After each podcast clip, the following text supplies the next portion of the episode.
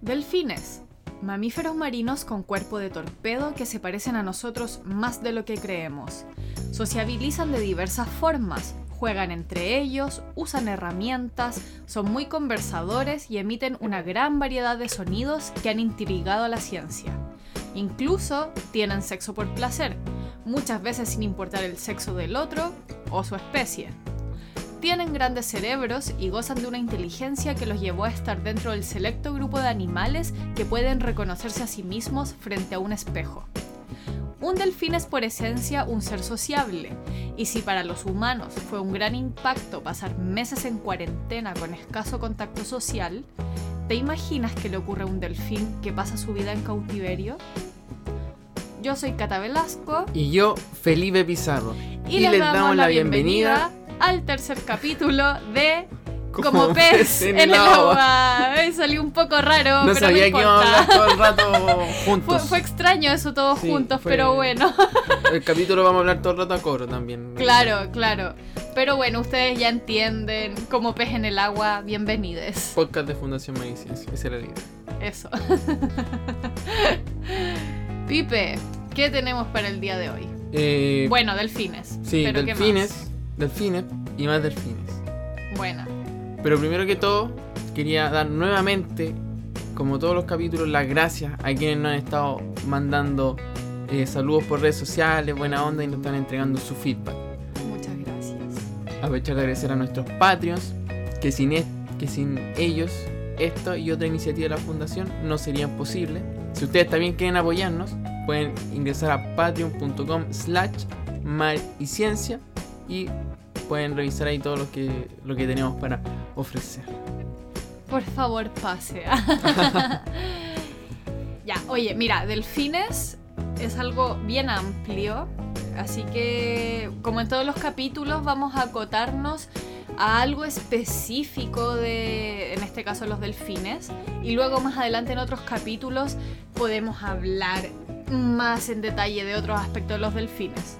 Pero hoy día Felipe nos tiene una historia en particular con la cual vamos a desentramar toda la vida social de los delfines. Eso es lo que veremos hoy. Sí, así que vamos con la historia. Vamos con la historia. Esta historia nos remonta a los años 60 y, vamos, y tenemos como protagonista a Margaret Lovatt, que en esos años, cuando ya tenía 20, se encontraba viviendo en la isla de Santo Tomás, en el Caribe. Un día su cuñado le menciona que hay un laboratorio secreto donde estaban trabajando con delfines y que se encontraba al otro lado de la isla, este laboratorio. Como ella siempre había sentido una fascinación por los animales, esto le causó curiosidad y decidió visitar el laboratorio. Allí la recibe Gregory Bateson, un destacado científico del siglo XX y en ese momento director también del laboratorio. Oye, para. ¿Cómo, cómo es la cuestión? Era un, un laboratorio secreto, todo súper secreto, y la loca va y dice, hoy ¿sabéis que me contaron de esto? ¿Puedo entrar? Sí, dale, pasa. ¿Qué clase de secreto es ese? Era un secreto a voces para los de la isla.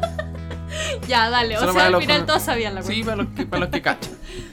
Ya, ok, ok, bueno. Entonces era pseudo secreto. Sí, era, Ya, pseudo secreto. Y dejaban entrar a cualquiera que quisiera visitar, ok, perfecto. No, pero no, no a cualquiera, no a cualquiera, porque mira. Margaret era especial. Margaret era. No, y justamente ella era especial. Porque acá Bateson, al ver lo curioso que se, lo curiosa que se encontraba Margaret, la invitó a ver las instalaciones y conocer los animales que allí estaban. Pero le pidió que observara los animales que estaban ahí y que fuese escribiendo lo que veía. Ella no tenía ninguna formación científica, pero demostró ser una observadora intuitiva del comportamiento animal. Bateson notó esto y la invitó a volver cuando ella quisiese a este laboratorio secreto. Así que en, en el laboratorio Secreto. secreto se encontraban tres delfines: Peter, eh, Pamela y Sissy. Sissy era la más grande de los tres, Pamela era tímida y asustadiza y Peter era el más joven y estaba alcanzando su madurez sexual. Un lolo. Sí, estaba ahí empezando la vida. podemos decirle la edad del pavo. Estaba en plena edad del pavo. Todavía se dice eso, edad del pavo. Hace No. mucho que no lo escucho. Uy, boomer. A lo mejor sí, estoy muy out. Sí. Bueno, en fin. Continuemos. Y en el laboratorio, donde estaban estos tres delfines, teníamos, eh, o contaban todos con una piscina de agua de mar que se limpiaba constantemente con los cambios de marea y sobre esa piscina se encontraban el resto de la instalación. Estas instalaciones han sido diseñadas especialmente con el objetivo de juntar a humanos y delfines, de que ellos conviviesen juntos. Siendo, siendo esta parte de otro conjunto de instalaciones que pertenecían al destacado neurocientífico John Lilly, que en esas instalaciones él esperaba generar un vínculo con los delfines, fomentando la capacidad que ellos tenían para hacer sonidos similares a los humanos a través de sus orificios nasales, que ese orificio que tienen eh, varios cetáceos, o todos los cetáceos, eh, sobre en- aquí en, en la espalda que se podría ver, que es por donde expulsan el agua. Pueden buscarlo como espiráculo para quienes quieran indagar más. Ya, entonces este, este mm, centro secreto que tenía estos tres delfines estaba liderado por un neurocientífico. No por un biólogo marino ni una persona amante de los delfines, era un neurocientífico. ¿Por qué esta persona estaba interesada en los delfines particularmente? En, en esa época eh, se pensaba que eh, un animal que tuviese el cerebro grande era por lo tanto inteligente. El delfín tenía el cerebro grande comparado con, con otros comparado con otros animales, lo que llamó la, la atención de Lily en, en esa época. Entonces él dijo, ah, mira, si tiene el cerebro grande y ser inteligente, quizás los experimentos, las ideas que tengo pudiesen llegar eh, a funcionar eh, en este sujeto de estudio. Actualmente esa corriente de, de pensamiento ya, no, ya no corre del, del cerebro más grande que es más inteligente el animal. De hecho lo conversamos en el, en el capítulo anterior cuando hablamos de, lo- de los pulpos. Y que si no lo han ido a ver, pueden ir ahora, bueno, a escucharlo porque no nos pueden ver. Pueden escucharlo aquí mismo, donde Aquí sea que estén escuchando el, el podcast. Continuando con la historia, en, en estas instalaciones Lily tuvo la oportunidad de, de examinar el cerebro de delfines vivos usando unas sondas finas que él ya había estado utilizando antes también en investigaciones con monos. En los delfines era más complicado de trabajar porque no los podía sedar, porque el delfín eh, dejaba de respirar producto de la, del- de la anestesia. Entonces el mapeo que tenía que hacer del cerebro de delfines no, no era fácil. Generalmente involucraba que el delfín eh, no pasara un muy buen rato y, y probablemente no terminaba bien. Yo creo que se le han muerto varios delfines en, en, esos experimentos. Bueno, y déjame interrumpirte un poco para hacer una acotación, que claro, al final pensemos que los delfines respiran como nosotros, tienen pulmones como nosotros respiran aire, pero los delfines eh, deben dar cada bocanada de aire conscientemente. Ellos deciden en qué momento salir a respirar. Entonces es un acto voluntario. Están no pensando en respirar. Claro, no así como nosotros que dormimos y podemos estar inconscientes y respirar igual. Entonces, claro, un delfín anestesiado no tiene esta, este acto voluntario de respirar. Por eso, claro, era complejo. Y ya, en- bueno, Lily venía con, con, est- con esta idea trabajando en el cerebro de animales y eh, su investiga y venía también mapeando ya el cerebro de los delfines. Venía siguiendo esto. Acá no reso- retrocedimos un poco y ahora estamos en el año 57 cuando él eh, tiene otra idea que es la que, la que se junta con esta historia de, de Claro, Margaret. esto es antes de Margaret. Claro. En esta época, cuando él trabajaba con, su con, con sus delfines, eh, su esposa Mary escuchó a un delfín responderle a, a John Lilly mientras estaban eh, haciendo algún experimento. Él le habló al delfín, el delfín le responde así como... "Uh". como Se- de nuevo. No, no, es que según... Mira, es que sabes que según está escrito en el libro de él, dice que el delfín le hizo como... "Uh, uh, uh", una cosa así. Uh, uh. Sí, sí. Así le hizo un delfín. Bueno, Después su asistente va y le responde al delfín con un otro tono alto que no lo ya no lo voy a imitar porque la cara que está esperando que siga imitando. Me mira esperando que por favor siga imitando porque no debería haber hecho el- ese sonido. Ya. Lo voy a editar y me va a poner un ruido de delfín encima. Claro, claro. Te voy a decir, oye, el Felipe como habla cetáceo. Claro, esos eran los primeros intentos de hablar cetáceo. Sí. Que buscando a Nemo, nada. Bueno, en realidad eran los primeros intentos. Bueno, la cosa es que acá la esposa de Mary escucha al delfín responderle a John. Después se da cuenta que el asistente eh, le da una respuesta en un tono de voz alto al delfín. Y el delfín le responde imitando su voz. Y ahí Mary le, le comenta esta observación a, a John Lilly de que quizás podría existir cierta ambición del, de parte del delfín para comunicarse con los humanos que se encuentran a su alrededor. De ser así, eh, la verdad es que era muy buena oportunidad para experimentar con la comunicación interespecie. Esto lo entusiasmó mucho a, John Linney y él terminó publicando en el año 61 un libro que se llama Hombre y Delfín.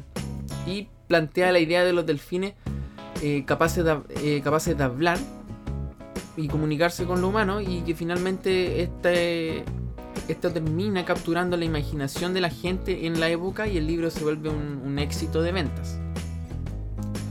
En el libro él extrapola esta primera observación que, eh, que, tiene su esposa sobre los delfines imitando voces humanas, pasando directo a qué pasaría si le enseñara, si se le enseñase inglés a los delfines, ya para culminar con la silla cetásica que ocuparían los delfines en la ONU, representando a todos los mamíferos marinos del mundo, en donde ellos podrían aportar con su esclarecedor, su iluminador punto de vista sobre todos los asuntos del planeta, ampliando todas nuestras perspectivas conocidas sobre todos los ámbitos de la vida, ya sea desde la ciencia y la historia hasta la economía y algunos asuntos de actualidad. La Así, sí, la voladita.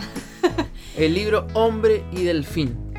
O sea, Lily quería pasar desde los tu tu tu a una silla cetásica en la ONU. Sí, totalmente. Rígido, ambicioso el hombre. Sí, esa era la esa era la visión de John Lilly y que final y lo mueve a él durante durante varios años en, en cuanto a la investigación que estaba buscando. Y la teoría de, Lily no solamente llamó la atención de, las, de las personas que obviamente leyeron su libro, el público general, sino que también llamó la atención de los astrónomos de la época, que en ese tiempo se estaban, eh, se estaban realizando los primeros experimentos para detectar señales emitidas por posibles civilizaciones extraterrestres usando un radiotelescopio. Así que los astrónomos del momento vieron similitudes en el trabajo de, de Lily con lo que ellos también estaban tratando de hacer, que era comunicarse con otros seres inteligentes. Así que este particular interés lo llevó a Lily a obtener financiamiento de nada más ni nada menos que la NASA y de otros organismos eh, gubernamentales de, de, Estados Unidos. Mira, y tú riéndote de la silla cetásica en la ONU. No, si en el momento sonaba lindo.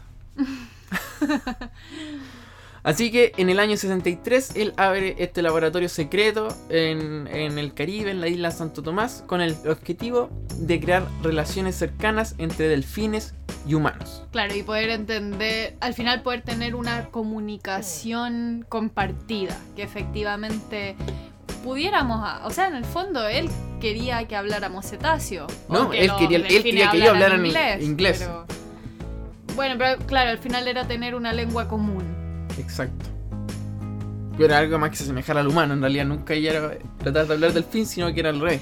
Habría sido más fácil, ¿o no? Como que nosotros aprendiéramos a hablar cetáceo. O tal vez no. Le estoy dando muy poco crédito a los delfines, tal vez. Tal vez. Bueno, el tiempo tal vez le dé la razón a Lily. Pero bueno, en este punto de la historia entonces es donde entra Margaret. Sí. Esta joven llena de sueños y esperanzas y que. Y bueno, y una gran curiosidad también. Y llega donde están estos tres delfines: Pamela, Sisi y Peter. Y ya retomando, como dice la Cata acá con. Volviendo a lo de Margaret, ella ya, después de eh, algunos meses en el laboratorio, eh, logró conectar fácilmente con los tres delfines que, que allí vivían. Y se empapó de la visión de Lily de crear un puente para la comunicación interespecie. Así que ella se dedicó por completo a, este trabajo y dedicó todo el tiempo que tenía disponible a pasar con los delfines. Y llevó durante ese tiempo también eh, a cabo una serie de, lecciones diarias para alentarlos a hacer sonidos humanos. Pero había algo que ella le molestaba y que no le permitía hacer su trabajo, que era que todas las noches, y que en realidad algo normal, tenía que cerrar el laboratorio, despedirse de los delfines y volver a su casa.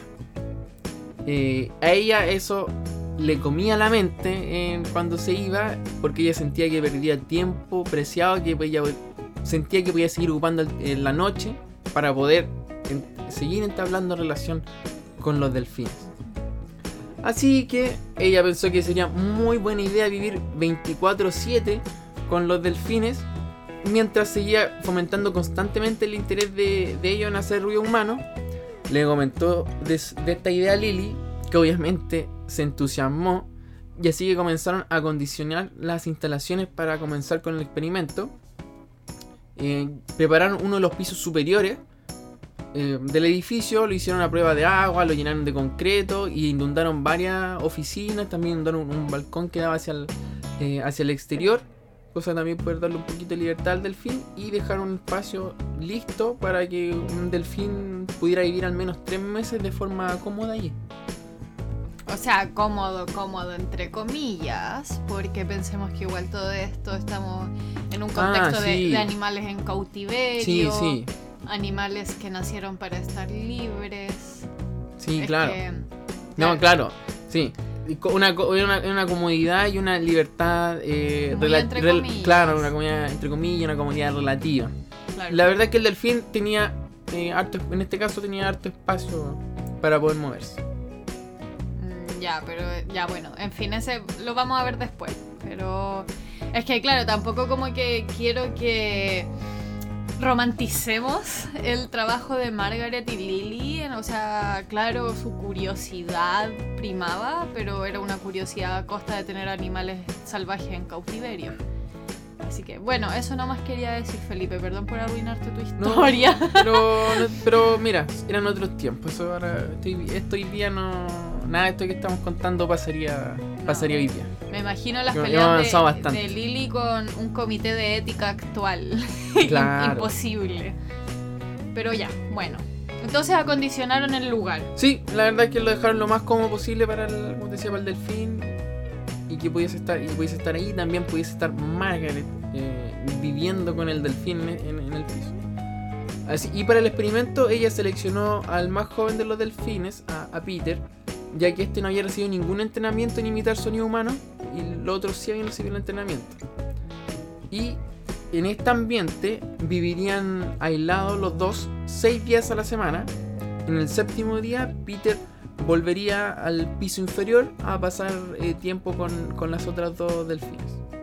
Y, aquí, eh, Margaret continuó con las lecciones de Peter, tratando de enseñarle a vocalizar letras, trató de eh, intentar con su nombre, intentar que, Peter dijera su nombre, fue jugando un poco con la letra M y así un montón de ejercicios constantes y pasar también tiempo, tiempo con él, que era fuera del entrenamiento. Y aquí, Kata, es cuando quizás la historia se pone un, poco, un poco rara o, un poco o llamativa.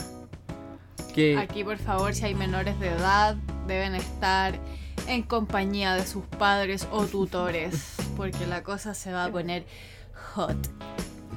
Bueno, había algo que se estaba interponiendo en, en el transcurso normal de estas lecciones. Aquí podrías poner la música Love is in the air. No, después nos, nos demandan. Puedes cantarla tú, puedes tararearla. Claro. No, eso, eso es todo lo que van a obtener de, de mí hoy cantando. Pero, ¿qué era lo que se interponía Kata entre las lecciones de Peter? Eran sus necesidades sexuales. Peter, eh, da poco, eh, comenzó a, frotarse en, en, las piernas, en las manos, en el cuerpo de Margaret, tratando de satisfacerse sexualmente. Y, claro, esto rompía todo, toda la rutina que tenía Margaret. Porque, ya, ¿qué hacía ella si Peter eh, lo pillaba y que estaba con estas urgencias? Tenía que tomarlo o tenían que movilizarlo al piso de abajo para que pasara tiempo con, sus compañeras. Pero claro, estaba movilizando a cada rato porque cada esto se hacía cada vez más constante. Obvio, pues si le queda gustando, pues o sea, obvio, pues. Y recuerden esta helada del pavo, que el pipe me molestó porque dije da el pavo, pero, o sea, es, es alguien que está ya explorando la cosa. Claro.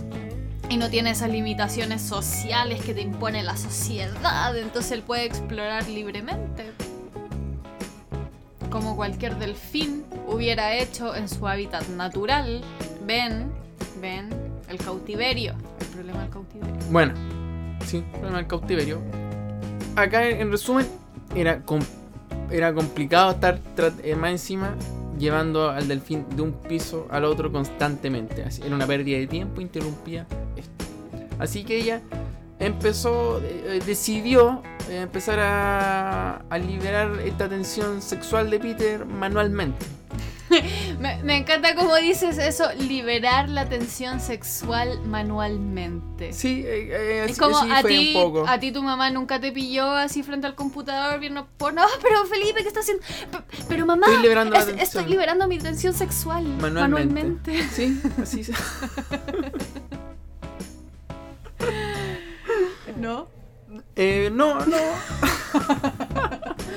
Pero casi. Pero ca- Bueno, estaba Margaret, pasó de ser una, una entrenadora a ser una masturbadora oficial de no, delfines. pero pero es muy feo ponerlo así. Pero que, ya, No, pero es porque- que digamos las cosas como. Bueno, digámosle que estaba liberando la tensión sexual manualmente, pero eh, ¿qué es eso? Sí, mira, ella lo ella lo hacía. Esto no era no era un secreto. Esto lo hacía en público. A ver, a ver, yo quiero aclarar aquí a toda nuestra audiencia que yo no estoy juzgando, yo no estoy emitiendo un juicio de valor, yo no estoy diciendo que lo que hizo Margaret haya estado malo, haya estado reprochable. Solamente estoy diciendo que decir liberar una tensión sexual No, pero- manualmente, decir puta lo estáis masturbando. Pero está No sé. grabado, Canta, la trataste de masturbadora, ¿cómo fue? ¿Profesional algo así? No, no, No. fue masturbadora, masturbadora oficial. Eso. Bueno, Margaret, La discúlpame. No, no, no la estoy reduciendo a ¿Qué estaría eso. pensando Margaret ahora a sus No. noventa y tantos años? Que dijo que alguien me está tratando mal. No, yo no la estoy tratando mal, de verdad que no. Su trabajo fue mucho más allá de eso. Mira, yo quiero usar este espacio para funar a alguien. Puta, me viven funando, po, así no se puede. No, ya, oye. Ya, aguante Margaret y aguante No, no, los pero- delfines con urgencias sexuales. Sí, ya, ya, pero mira, lo que pasa es que ella lo, ella lo hizo. Ya, mira, ella lo hizo. Pero en palabras de ella. O sea, lo hacía. Lo hacía, Lo lo, hacía hacía y lo hizo varias veces. eso, no lo, lo hizo lo- varias veces. y Lo hizo de forma recurrente. Todos los días. Probablemente. Pero para ella no significó nada. Ella por lo menos nunca le dio nada sexual. A ver, en sus notas, ella igual decía que no sentía placer, pero sí sentía cierto arouse. ¿Cómo se dice No. eso en español? Como. Eh, ¿Cómo se dice? Como... Sí, que había alguna. Había una cosita ahí. Igual Alguna sentía- especie de- de sentía- excitación, pero no- Sentía una cosquillita ahí abajo. Estoy Sí. seguro que no decía eso. Sí, sí lo dijo. No, Lo escribió. no, no, no. Yo lo leí. No, te Cuando confundí, te historia. confundí. ¡No! Felipe. A ver. No, decía, la historia decía que ella tenía que enfrentar como estos frequent arousals de Peter. Que, pero eran la- como frecuentes excitaciones de Peter.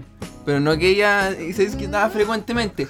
De hecho, ella escribe en sus diarios de que ella no sentía nada al respecto, que no, no era nada sexual, no era nada sensual. Mira, está bien, esto es algo que solamente sabe Margaret, seguramente se lo va a llevar a la tumba, nunca va a reconocer esas cosquillitas. No. No importa, no importa. Este no, no es el punto. Hoy día la historia no es sobre Margaret, es sobre Peter. No, Así la que- historia es sobre Margaret igual. No, por favor volvamos a Peter, que esto ya se está yendo de las manos. Igual consta que advertimos que había una censura al principio, así que aquí cualquier queja después con Felipe, ah, que está a cargo de este capítulo.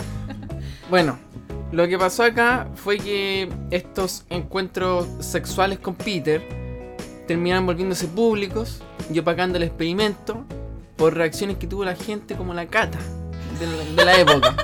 Todas las catas de la época mentes cuadradas. se rieron y publicaron un artículo venenoso, tóxico. Así, así, gata. Como Sí. tú. De hecho, pueden buscarlo. Le hicieron hasta una caricatura a Margaret. ofensiva. Muy ofensiva, teniendo sexo con Peter.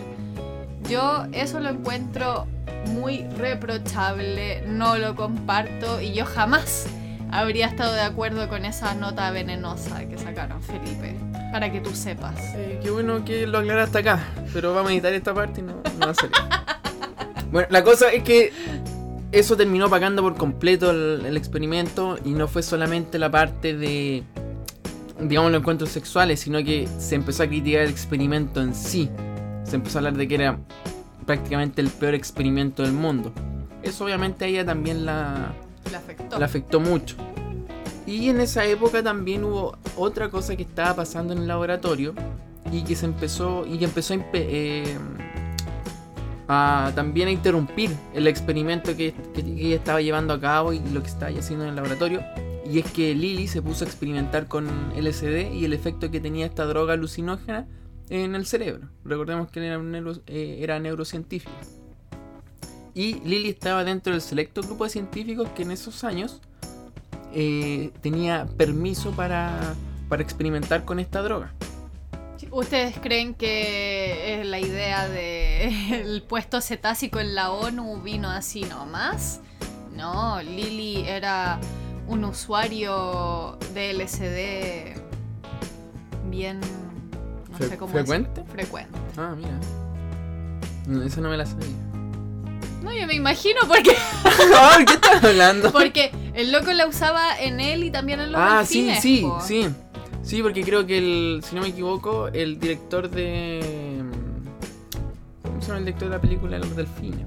De Flipper. La había introducido en una primera etapa a la droga y después él, eh, pensó que esta podía tener otras aplicaciones. Y ahí empezaron los experimentos. Se me olvidó el nombre del director de la película. Bueno, la cosa es que también en esta época Lily empezó a entusiasmarse mucho con, con este experimento. Empezó a dejar eh, de lado este experimento y tratar de, de, de que los delfines hablaran inglés. Y, y, la droga, obviamente, para experimentar con ella tenía que inyectársela a animales. Obviamente, los animales que tenía disponibles eran los delfines. Así que eh, empezó a inyectar la droga a los delfines. Pero Margaret se opuso y le dijo que, por lo menos con Peter, eh, por favor que no, porque eso iba a interrumpir estos meses de, encierro y de experimentación. Así que, bueno, se no tocó a Peter, pero siguió experimentando con eh, Pamela y, y Sissy. Así que el, interés por este experimento de Margaret se fue, fue disminuyendo de a poco en el laboratorio y, lo- y los experimentos con LSD eh, se hicieron mucho más frecuentes y una cosa llevó a la otra y después eh, empezaron a existir problemas en el laboratorio y la actitud arrogante de Lily hacia el bienestar de los delfines eh, llevó que el director del laboratorio, G- Gregory Bateson, abandonar, a- abandonar el lugar y provocó eventualmente que se perdieran los fondos que financiaban la investigación. Y el experimento que lleva seis meses, el de Margaret con Peter, eh, llega a su fin, porque el laboratorio iba a ser cerrado. Y Margaret pasó de trabajar con Peter en este ambiente cerrado en el experimento a, desmantelar el laboratorio completo y a preparar a los delfines para que se fueran a su nuevo destino que era en, en Miami, en un edificio que no tenía las mismas condiciones que tenía este. En el laboratorio de Miami, eh, los delfines estaban cautivos en tanques mucho más pequeños, con poca o ninguna, o ninguna luz solar. Aquí Peter se fue deteriorando rápidamente y finalmente eh, el mismo Lily llama a Margaret para darle una noticia terrible. Le cuenta que Peter eh, había muerto, se había suicidado, había dejado de respirar y murió. Es cuática esa parte porque uno dice, wow, los delfines se pueden suicidar. Y claro, ¿se acuerdan que antes como que había hecho la, la acotación de que los delfines respiraban de forma voluntaria? Ellos deben decidir en qué momento salir a respirar.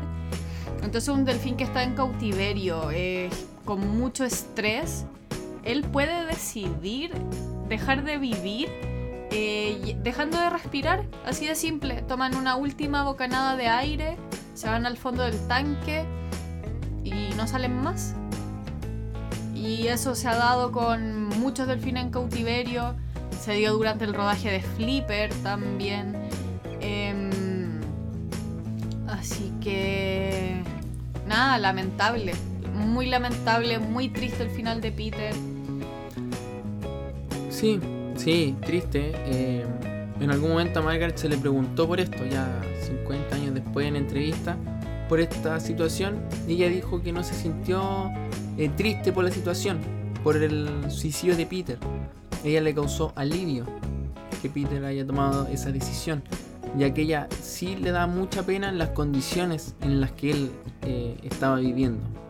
Así que en realidad que, que bueno que en realidad que Peter lamentablemente hubiese tomado esa decisión de suicidarse. finalmente después John Lilly siguió eh, eh, trabajando con delfín y comunicación, y con comunicación con humanos.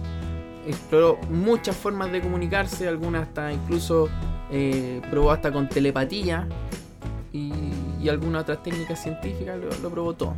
Pero nos volvieron a tratar de enseñarle inglés a los delfines. Margaret se quedó viviendo en la isla y se casó con el fotógrafo que había capturado todas las imágenes del experimento. Juntos se mudaron nuevamente a, las instalaciones donde habían estado alguna vez con Peter, con los delfines, y la convirtieron en su hogar eh, familiar donde criaron a sus tres hijas. Para Margaret ese era un lugar que le evocaba mucha felicidad y le traía buenos recuerdos de otra época, de su vida con Peter qué pena. Voy a llorar. Em, nada, pues bueno, sí, ya está ahí, quedó el puesto cetácico en la ONU. Por si se preguntan, todavía no hay un puesto para cetáceos en la ONU, tal vez después. Em, nada, pues qué triste. Em, hay harto que analizar de esta historia sobre la relación de los delfines con los humanos, de la relación de los delfines entre ellos y de qué pasa finalmente cuando estos delfines los llevamos al, extremo del estrés y terminan por quitarse la vida. Y de todo esto vamos a hablar ahora con nuestra super, hiper, mega bacán invitada del día de hoy. Vamos a conversar y analizar eh, la vida social de los delfines con la gran Carla Christie, bióloga marina de la, de la Universidad Austral de Chile. Ella es experta en comportamiento del delfín chileno. Ya, eh, esa es su bandera de lucha, el delfín chileno. Así que vamos a estar hablando de eso ahora ya. Carla, bienvenida. Un gusto tenerte una vez más con nosotros para conversar de tu gran pasión que son los delfines. ¿Cómo estás? Hola Cata, hola Felipe, muchas gracias nuevamente por esta invitación, otra vez con Fundación Mariciencia. Muchas gracias por venir siempre. Sí, por venir y estar aquí a comentar esta historia bastante peculiar que la que estuvimos contando recién sobre esta historia de sexo, delfines y ciencia. Una bonita mezcla. Sí. ¿Cómo quieres partir tú con una pregunta de rigor? Pregunta tipo PCU, PTU, ahora es PTU. Sí, no, la verdad, lo, primero que lo, primero que quería preguntarle a Carla era si era qué te había parecido la historia y si, la conocías. ¿Estaba al tanto de, de, esto? Eh, sí, bueno, lo más, lo más importante para contarle a los auditores es que yo no soy especialista en comportamiento de delfines. Pero mi, mi, opinión, sobre todo con la experiencia más bien que he visto en terreno y con lo que he investigado en estos años. Em, yo había escuchado, sí, de esta historia. Em, es súper popular y, y, nace como a partir de una investigación de un investigador un poco, como diríamos, un poco loco, eh, cuando se podían hacer investigaciones con animales vivos en cautiverio.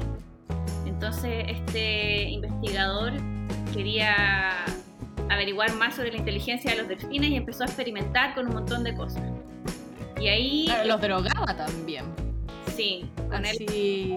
Nada, pues ahí no estaba el, el, monstruo del comité de bioética que acecha a este tipo de investigadores. No, claro, eso hoy día no pasa. Sí, sí, los drogaban también con LSD, él experimentaba mucho con, con el cerebro y experimentaba en él y en los delfines. Bastante polémico el sujeto. Sí, bastante polémico y obviamente ese dio impulso a que después eh, nacieran muchas organizaciones para proteger y para evitar que en el se abusara de esta forma, de forma experimental con los animales.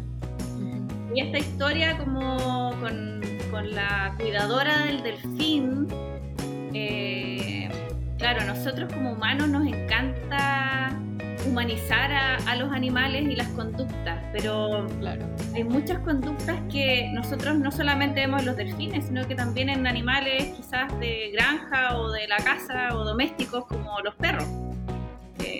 como se tiende a decir que los delfines son súper eh, sexuales, que tienen sexo por placer y que que son así, tratan de ponerle como un sello al delfín. Claro. En realidad, como el sello de depravado, hay que decirlo. Tienen un sello de depravado que la Carla en este momento quiere derribar. Sí, la Carla está en defensa de los delfines y su imagen. Sí, exacto. Yo estoy en defensa de la imagen porque son animales. Son animales y se comportan como animales, con conductas animales como muchos otros. Lo que pasa es que han estado bajo la observación directa en un acuario encerrado entonces, si nosotros encerramos monos y los observamos, también vamos a encontrar conductas sexuales o sin ir más lejos, si nosotros tenemos perros, los perros también eh, se aparean y muchas veces no con, perros del sexo opuesto, sino que del mismo sexo, es como un comportamiento social eh, cultural, digamos. Claro. Sí, y ahora que lo dices, yo debo decir que he pillado a mi gato teniendo conductas sexuales deplorables y muy, ¿cómo decirlo? Muy reprochables también, con objetos inanimados. Cata, no sé si el espacio para ventilar los problemas que hay aquí en la casa. Oye, pero es que ¿qué voy a hacer yo si estoy acostada con una mantita peluda y viene mi gato a, violarse esa mantita con la que yo estoy tapada? Me siento ultrajada. Imagínate cómo se siente esa manta. Bueno, con, este tema del delfín y de esta cuidadora y que en el fondo hubo, hubo polémica y se registró porque ella lo veía como más de una forma natural. Que, para poner en contexto a la gente, esta cuidadora de delfines como que vivía 24 horas con el delfín. Ah, tu tiempo sí.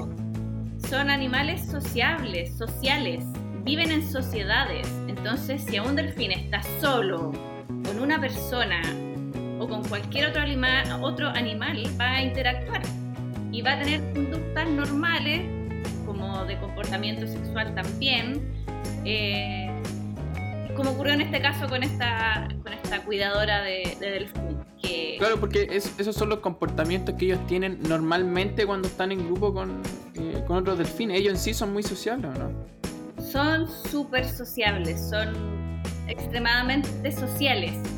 Eh, ellos interactúan mucho unos con otros y se puede ver cuando uno está en una embarcación o estás arriba de un cerro observando delfines, tú puedes ver cómo ellos se tocan, chocan, se pegan, eh, están en, contacto directo, como piel a piel, y también se ven las marcas. Por ejemplo, el delfín chileno, que es mi bandera de lucha, obviamente, que tengo que hablar de él.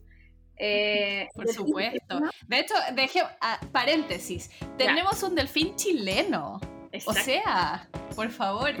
¿Y este delfín vive solo en Chile o no, Carla? Vive solamente en Chile, desde Valparaíso a Cabo de Hornos. y no, no de forma continua, sino que en lugares súper específicos. Es un delfín como selectivo. Y hay un registro en Argentina, pero en realidad ese registro no da como para una población viable. Así que por ahora... Son unos perdidos, se perdieron nomás. sí, siempre hay alguno que se mueve un poco más y un poco de flexibilidad en, la claro. Pero no tenemos le hace mal a nadie. Ya, perfecto. Cierre paréntesis, entonces tenemos un delfín chileno. Gracias, especial, endémico, que vive solo en Chile y que tiene característica principal su aleta dorsal de forma redondeada. Ya lo saben, amigas y amigos, si usted ve en la costa una aleta redondita como la oreja de Mickey Mouse, es un delfín chileno. Exacto, muy bien, Carla. Sí, eso lo aprendí de la Carla. Estrellita. Muy bien. Entonces, el delfín chileno. entonces, no estabas diciendo que. que es súper especial. Ay, es como que se cortó ahí el audio. No, ¿no? aquí estamos de vuelta, eso. Ah, estamos de vuelta. Sí. Bueno, Carla, nos estabas contando entonces cuando tú ves delfines en una embarcación o desde arriba de un cerro, tienen estas conductas de estar siempre eh, tocándose. Juegan mucho, tienen, tienen sexo por placer también. Cuéntanos un poco como qué es lo que has visto tú en terreno, estas interacciones, qué te ha llamado más la atención. Llévanos a un viaje delfinístico. Un, un día delfinístico es súper sociable ellos se juntan y se separan para alimentarse, para eh, enseñar a sus crías, eh, para interactuar socialmente. Es como que estrechan los lazos sociales en estas interacciones. Y uno lo puede ver físicamente, o sea, los puede ver interactuando, acercándose, jugando, o lo que nosotros interpretamos como juego, eh, pero también lo ve en la piel.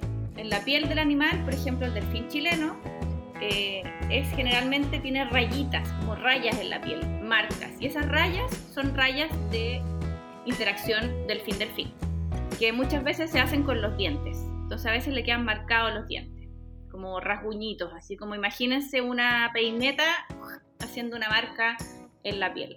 Entonces vemos estas interacciones en la piel del delfín y también los vemos socialmente interactuando en su día a día.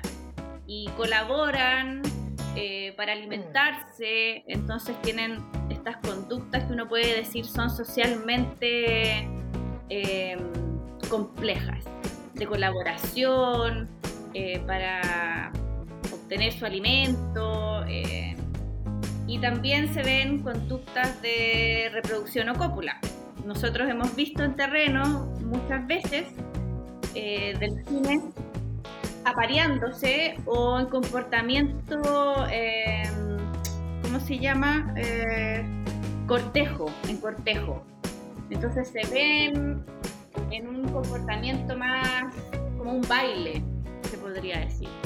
Se acercan, giran, se tocan, es literalmente como un baile. Hace poquito tuve la suerte de, de ver delfines chilenos en este cortejo eh, con un dron y efectivamente dura, puede durar, nosotros los, seguimos 50 minutos, este cortejo, este apareamiento, y dentro de este cortejo habían varias eh, ocasiones de cópula, donde uno podía ver efectivamente la penetración del pene, del macho.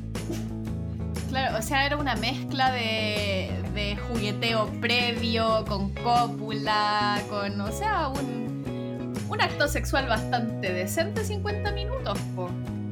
Una y a veces que hay anda rapidito. Ah, eran 50 minutos. 50 minutos. Ah, harto rato, po. Ojo que, ojo, sí, ese fue un, un, registro súper especial, porque justamente teníamos un dron. Eh, entonces 50 minutos de, de, cortejo, de momentos en que estaban eh, juntos, eh, tocando, jugando, girando. Y entre medio de este cortejo eh, se veía estas eh, múltiples cópulas. Oye Carla, ¿y tú cuando nos cuentas de estos delfines que colaboran y que viven una vida social compleja? ¿Estamos hablando de grupos grandes? Eh, dame un minutito. Ya, like. La laica quiere conversar. Sí. Dale de nuevo con la pregunta, Cata. Oye, Carla, ¿y tú cuando nos cuentas que ves estos grupos que son socialmente complejos y que colaboran, que juegan, que tienen sexo? Estamos hablando de grupos grandes, pequeños, compuestos mayoritariamente de hembras o de machos, de jóvenes, de adultos. ¿Cómo está compuesta la vida de un grupo de delfines? Es súper distinto dependiendo de la especie y dependiendo del lugar. Ah, la vieja confiable, depende de la especie. Sí. Depende de la especie y del lugar geográfico, como de las condiciones, porque finalmente el comportamiento de un animal depende de las condiciones. Si uno eh, piensa en el comportamiento que están haciendo, tiene que ver con la búsqueda de alimento, o con la reproducción, o con el cuidado parental. Entonces depende mucho en qué condiciones geográficas estén para poder, por ejemplo, obtener ese alimento, si necesitan colaborar más. Eh, entonces hay grupos que son más grandes, como por ejemplo los delfines oceánicos, los que están más mar afuera, hay grupos de cientos o de miles. ¡Wow! Eh, pero cuando son costeros, y por ejemplo en el caso del delfín chileno, pueden ser grupos de tres o cuatro.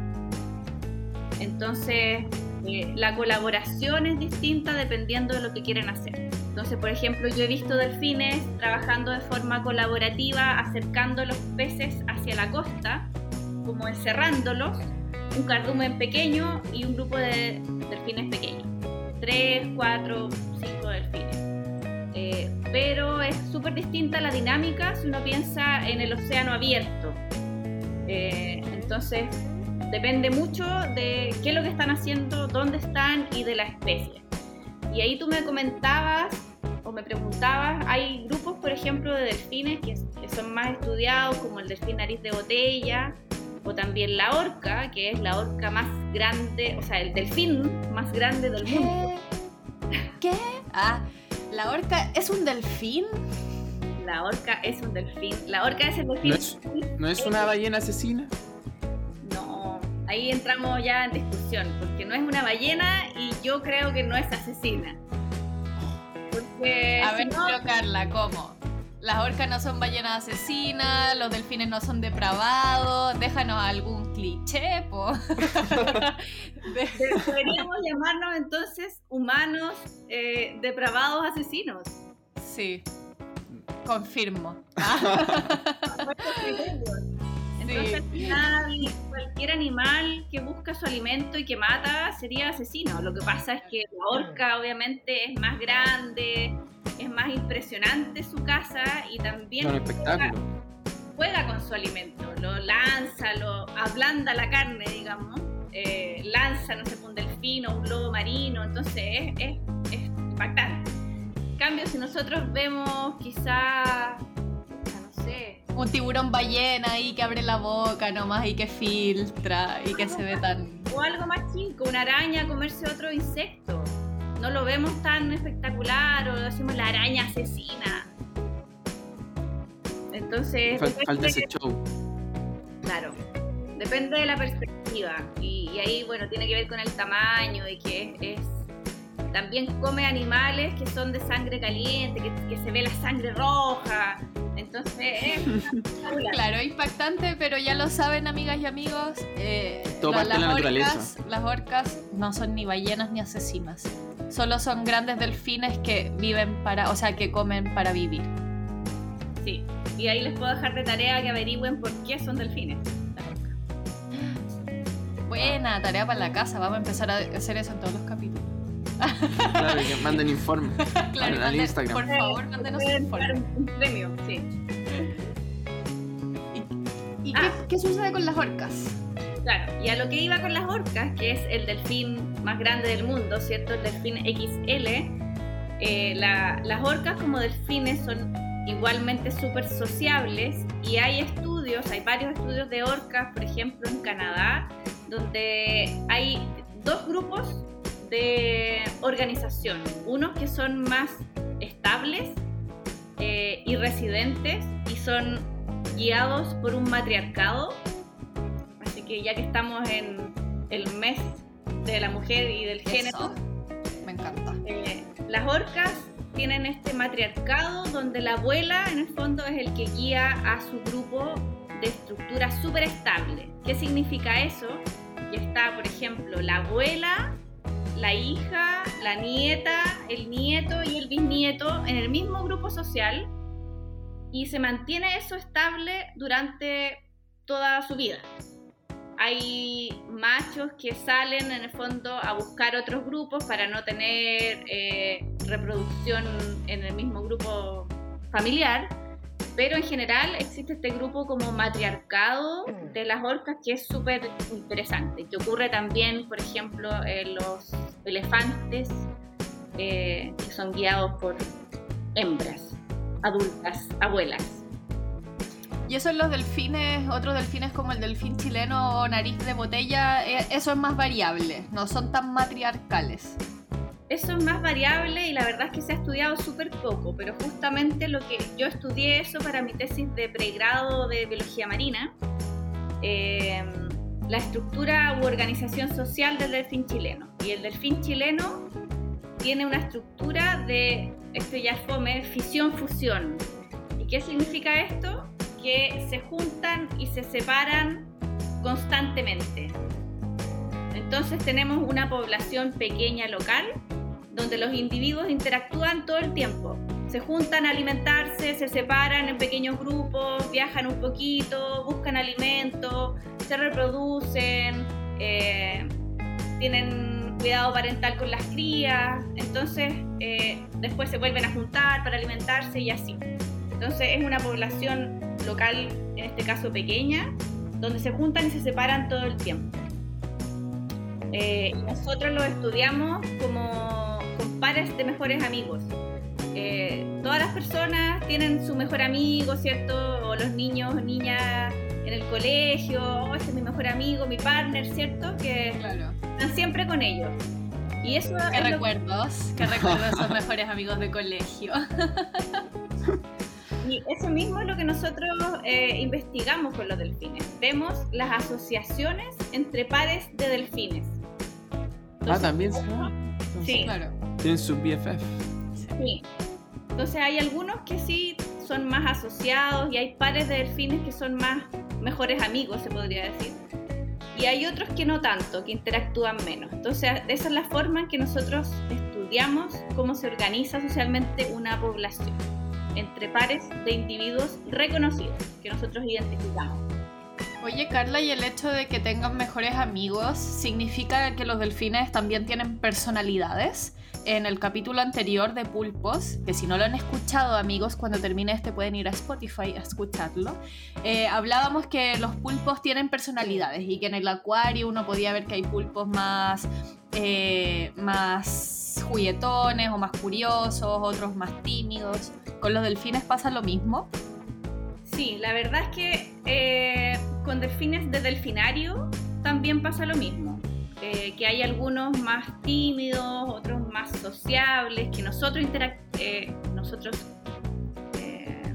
traducimos como que son más sociables porque se acercan más, interactúan más con nosotros.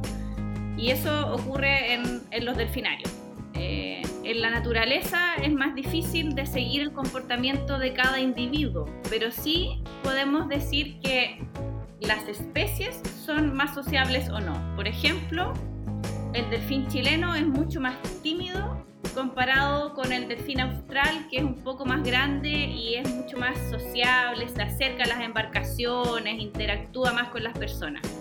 Por ejemplo, si uno quiere bucear, a ti Cata o Felipe que, nos gusta bucear, es súper difícil y yo nunca he logrado eh, bucear con un delfín chileno porque se alejan. Cambio, un delfín austral se acerca un poco más, eh, tiene un poco más de confianza que yo creo que tiene que ver también con el tamaño corporal, o sea, el tamaño y la proporción del humano con el delfín. Como el delfín chileno es más pequeñito, es más tímido. Entonces podemos decir que hay especies de delfines que son un poco más sociables y otras que son un poco más tímidas, como en este caso el delfín chileno. Comprendo. A mí me pasó una vez que pude bucear con un delfín austral. No, claro, eh, íbamos en el Zodiac y los delfines australes empezaron a jugar con con el oleaje que formaba el Zodiac, nos siguieron un montón de rato, bajamos al agua y uno de los delfines australes nos siguió, hicimos contacto visual, fíjense, cruzamos miradas y se fue. Sí. En Punta Arenas yo también eh, pude como bucear o tener un encuentro submarino con delfín austral y se acercaron y miran y de hecho uno de ellos se acercó así directo, directo hacia mí y giró y yo así quedé helada porque en el fondo están como probando tu, tu reacción. También. ¡Ay, qué nervio! sí, nos sonaba muy tierno eso. Oye, entonces tenemos ya que los delfines son estos animales sociables. No depravados. No depravados. Eh, tienen comportamientos complejos. Ya vamos resolviendo esa parte. Y dentro de la misma parte de la sociabilización, Carla, teníamos otra consulta con, eh, con la Cata en esta historia eh, se ve que el, experimento principal era lograr comunicarse con los delfines. En este caso era que le estaban, tratando de enseñar inglés y poder conversar con los delfines. Nosotros como humanos podemos comunicarnos con los delfines de alguna forma. Eh, ¿hay, alguna forma, quizás ya no, sea hablando, pero podemos relacionarnos de alguna otra forma con ellos? ¿Tú sabes hablar delfín, Carla? No, la verdad es que no sé hablar delfín. Llevo, 19 años y todavía no logro hablar del fin. Pero, pero sí hay formas de interacción. Es como eh, estos experimentos de, del acuario, eh, ay, olvidé el nombre, que es muy conocido, de comportamiento repetitivo. Entonces, por ejemplo, tú puedes como acostumbrar a un delfín y va a responder a un estímulo. Eh, en Australia, por ejemplo, hay una población libre de delfinaris de botella que todos los días llega al muelle cuando prenden la luz y hay personas que le dan peces en la boca del delfín. Entonces ellos en fondo se acostumbran y es un tipo de comunicación no hablada, pero se entiende que se prende la luz, que ellos llegan y que tienen alimento. Entonces Em, comunicación como lenguaje humano o inglés, no, pero hay otras formas de tener una interacción más directa con, con los delfines. El final termina, la historia termina de forma trágica. Termina con la muerte del, del delfín. Principalmente, una de las razones es que la cambian de ambiente. Pasa a estar con un ambiente, si bien estaba encerrado, pero tenía mucho espacio para él pasa a estar en jaulas más, más pequeñas, en una piscina mucho más pequeña. La pregunta que tenemos en realidad, ¿qué le causa el cautiverio a, un delfín? ¿Qué, le produce? Eh, le produce muchas cosas, le produce mucho estrés. Eh, los delfines son animales que tienen un cerebro grande, es, comprobado que tienen cierto nivel de inteligencia y ahí podríamos hablar mucho rato más, pero en el fondo se pueden autorreconocer frente a un espejo, tienen conciencia de sí mismos, eh, tienen un nivel de inteligencia alto comparado con otros animales y eh, se ha demostrado que tienen también empatía, que ellos tienen, sienten, eh, hay muchos registros, por ejemplo, cuando se mueren las crías, la mamá eh, se queda dando vuelta por horas, es como que se siente el dolor de, este delfín. Son comportamientos que nosotros interpretamos. Todo esto de comportamiento es la interpretación que nosotros les damos. Eh, pero hay estudios e investigaciones que los delfines, los humanos, eh, los primates y los elefantes tienen unas células que se llaman fusiformes, que son unas células que están asociadas a la empatía, entonces que, que sienten un poco más. Entonces piensen que un delfín normalmente vive en el océano abierto, tiene un espacio muy grande para moverse y de pronto lo encierran en un lugar muy pequeño.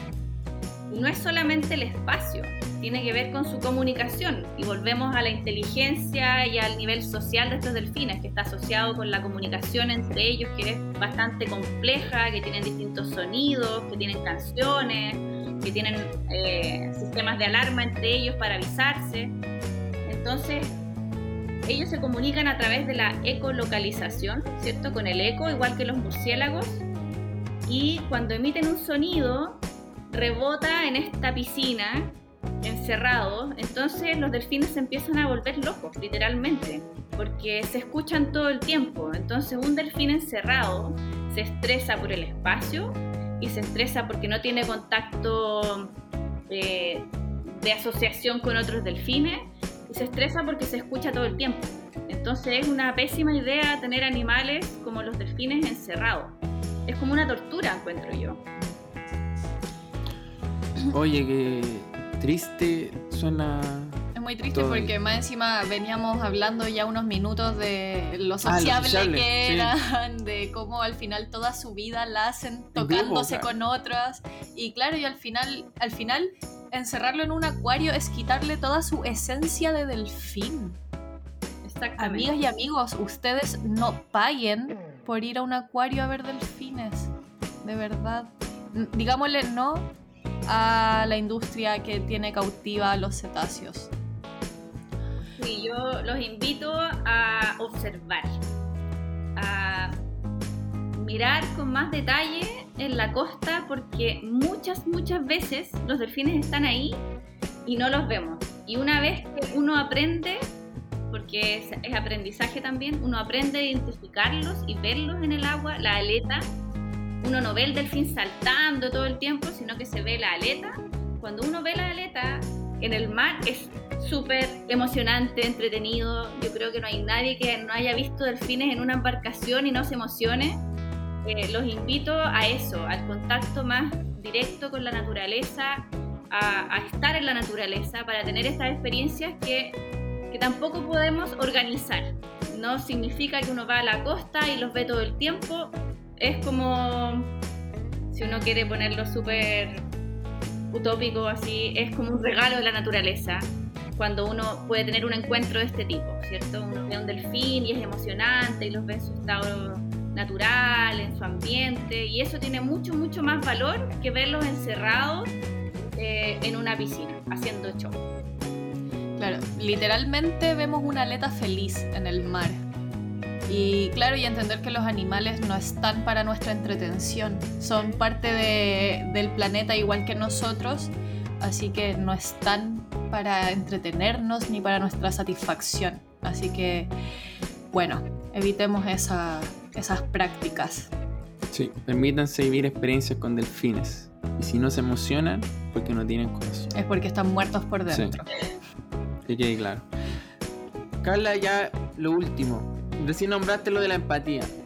¿Es posible que entonces en esta historia el Peter después haya sentido algún tipo de pena por la separación eh, de Margaret cuando sacaba el experimento? Yo creo que sí, porque es un animal, son animales de costumbre y sociables y si tú te vas de vacaciones y dejas a tu perro solo en la casa, le da pena. Y lo mismo ocurre con un delfín muchas veces los, perros dejan de comer cuando se van su amo o cuando se muere. Eh, y lo mismo puede ocurrir con un delfín que está encerrado por mucho tiempo con una persona que en el fondo se muere como su, compañero de, del día a día. Y Carla, y, y, al final este trágico que tiene la historia, que la verdad es que a mí me, me impactó, es que al final el Peter se suicida después de estar en estas, malas condiciones. Hay, eh, ¿Los delfines se suicidan? Eh, ¿Es algo normal que un delfín se suicide? Eh, no, no, es algo suicidio? no es algo normal, pero pueden decidir dejar de respirar. bajo una condición de súper estrés, tengan en, mente que esta es una condición súper especial y que no va a volver a ocurrir. O sea, no van a tener un delfín encerrado con una persona 24 horas para poder investigarlo. Entonces, la naturaleza, eh, dudo que ocurra, tendría que estar bajo mucho estrés para en el fondo que el delfín quiera morirse. Eh, probablemente los delfines que están parados en la costa eh, también puedan sentir, sentir mucho estrés y quizás dejar de respirar no lo sé, es algo que se me, ocurre, pero como ellos tienen que respirar voluntariamente, ellos deciden respirar en el fondo eh, y tienen que salir a la superficie para respirar. es algo que, que puede ocurrir, que se ha registrado en estos delfinarios que en el dejan de respirar, mantienen su respiración bajo el agua y se ahogan, porque tienen pulmones igual que nosotros. Sí, Eso, no, no, lo bueno es que no va a volver a ocurrir. y no le va a ocurrir a Peter nuevamente. pero es que está murió. muerto. Oye, Carla. Una de las historias felices asociadas a esto, para no ver el lado negativo solamente, eh, es que el entrenador de estos delfines, de esta investigación, luego de muchos años se dio cuenta que obviamente era muy negativo tener a los delfines encerrados y él decide ser como un eh, conservacionista y, y defender a los delfines en su ambiente natural y él fue uno de las personas involucradas en este documental que se llama The Cove, como la cueva, y no recuerdo el nombre en español, pero está por aquí en Netflix. Pero pueden buscarlo como The Cove. C-O-B corta E. Y este documental mostraba eh, la caza de- en Japón de los delfines eh, para consumo humano. Entonces se transformó en el fondo desde, desde el cautiverio a intentar enseñar sobre la importancia de los delfines libres en la naturaleza y, no cazarlos eh, en masacres. Richard O'Barry se llama este personaje de- del que está hablando Carla. Sí, y en español el documental se llama Operación Delfín de Cove. Parecido. Igualito. Le faltó Operación del Fin de la Muerte 3.0, no sé, y esos nombres. Hay cachado que en español, como que los nombres de las películas pasan a ser súper así explosivos. Si no, no las vemos. Claro. Carla, ¿algún último mensaje que quieras dejarnos? Eh, ¿Cómo tal vez podemos nosotros desde nuestras casas ayudar a los delfines? Em, no sé, lo que tú quieras. Eh, para mí lo más importante informarse sobre la fauna local. Eh, qué naturaleza, qué especies, si no hay delfines, qué otras especies hay en su entorno natural, salir a explorar, estar afuera. Obviamente muchas personas ahora en estos momentos COVID estamos eh, encerrados o en cuarentena, pero cuando puedan eh, tomarse el tiempo de estar en la naturaleza y conocer las especies que tienen a su alrededor, ya sean marinas o terrestres, conocerlas, saber en qué estado de conservación están, cuáles son sus problemas, cómo podemos nosotros ayudar a que se mantenga esa especie en ese lugar. En este caso, que conozcan al delfín chileno, nuestro emblema nacional, ojalá algún día.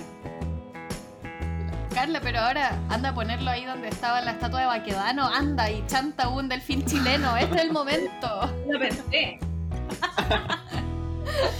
Que ponerlo ahí en la, en la sugerencia. Sí. Oye Carla, muchas gracias por habernos acompañado esta vez en un formato audible. Sí. Eh, ya lo saben amigas y amigos, delfín chileno, las orcas son delfines y nos vemos en un próximo capítulo. Muchas gracias. Que esté muy bien Carla. Gracias, Carla. Chao. Cata, hemos llegado al final de este capítulo de larga duración. Capítulo XL, amigas y amigos, porque ustedes lo pidieron. Hemos escuchado sus plegarias, pero ahora cuéntenos si les gustó más este formato de capítulo largo o les acomodan más los capítulos de 30 minutos. Todos sus comentarios ustedes saben que los pueden hacer llegar a nuestro Instagram Mariciencia. Para los y las valientes que llegaron hasta este momento, espero, espero, esperamos que hayan disfrutado mucho de este capítulo de Como pez en el agua. Pensé que ibas a ofrecer un premio con eso, pues así como para quienes llegaron al final. Aquí está, uh, un El super secreto. anuncio, claro. No, que fome, que fome Felipe. Bueno, vamos a tener que trabajar en alguna clase de recompensa. Pero su recompensa más grande es que aprendieron de delfines. ya, nos vemos a la próxima. Nos vemos. Que esté muy bien.